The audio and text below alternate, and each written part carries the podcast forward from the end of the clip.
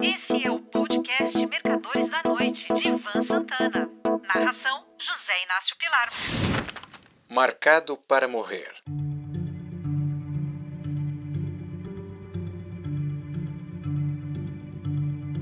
O título acima parece com o de algum faroeste dos anos 50, mas a semelhança com o texto dessa crônica termina aqui.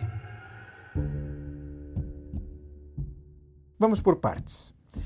Eu costumo escrever essa coluna Os Mercadores da Noite às quartas-feiras, mas ela só é distribuída aos assinantes no fim de semana. Sempre corro o risco do texto ficar obsoleto ou mesmo de se mostrar inverídico. Para esta semana, eu pensava em escrever sobre um dos três temas abaixo, que deixarei para outras oportunidades.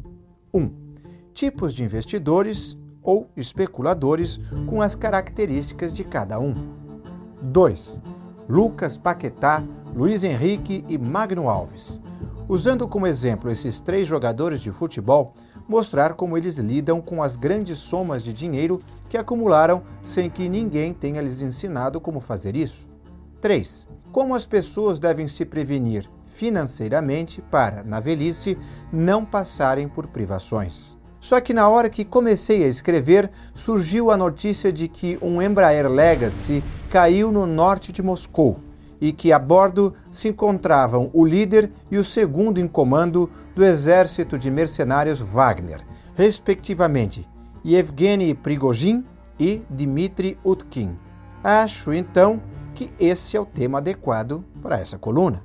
Prigozhin foi de tudo um pouco órfão de pai desde os 9 anos de idade, aos 18 foi preso por furto, crime pelo qual cumpriu uma sentença de dois anos e seis meses. Ao ser liberado, Yegnev se juntou a uma gangue com a qual cometeu diversos crimes. Sua segunda condenação foi de 12 anos numa prisão agrícola de segurança máxima, de onde foi solto cumpridos três quartos da pena. Sem conseguir, por motivos óbvios, um emprego regular, montou diversos negócios, começando em Leningrado, atual São Petersburgo, com um quiosque de cachorros quentes de tão boa qualidade que as pessoas vinham de longe e faziam fila para saboreá-los.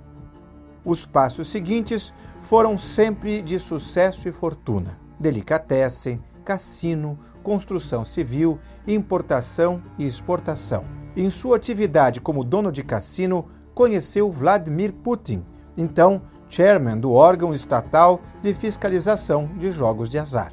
Em 1995, Yevgeny Prigozhin montou um restaurante flutuante, o New Island, no rio Vyatka.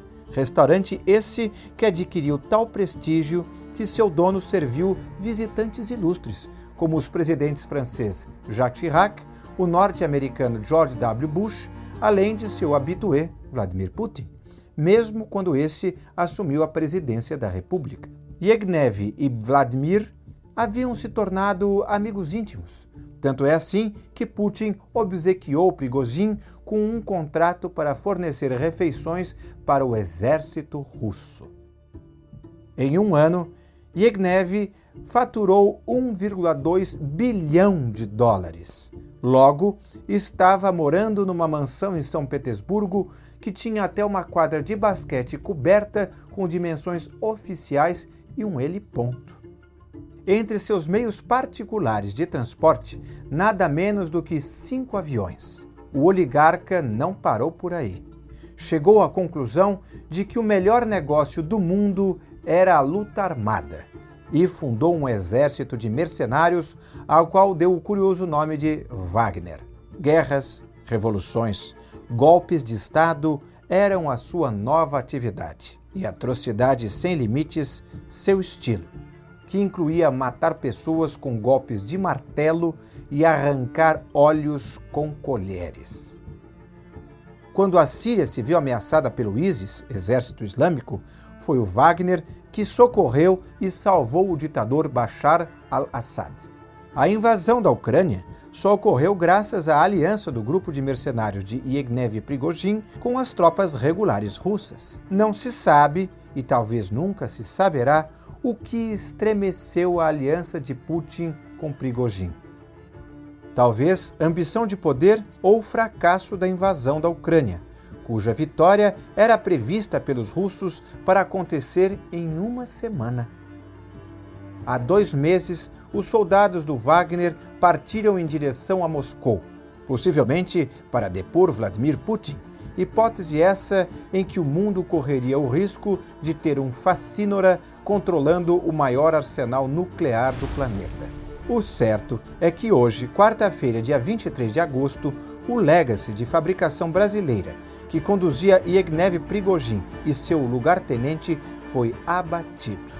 Muito provavelmente pelo disparo de um míssil terra-ar.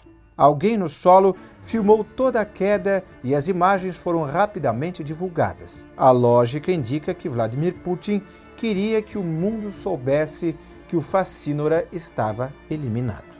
Embora esta semana o mercado tenha se interessado mais pelo que Jerome Powell, chairman do Fed, irá dizer, e quando o caro amigo ouvinte tiver acesso a esse texto, Powell já terá dito, no simpósio de Jackson Hole, a morte de Yegnev Prigogine, independentemente de quem a provocou, foi um alívio para o mundo, no qual o mercado financeiro se inclui. Eliminar adversários políticos é uma característica de Vladimir Putin, herdada de seus antecessores políticos, desde que seu sósia Vladimir Lenin assumiu o poder em 1917. Aliás, começou antes disso, quando os nobres da corte do czar Nicolau II eliminaram o feiticeiro Grigori Rasputin e continuou no longo reinado do tirano Joseph Stalin, de 1927 a 53, que mandava fuzilar qualquer suspeito de atividades contra-revolucionárias.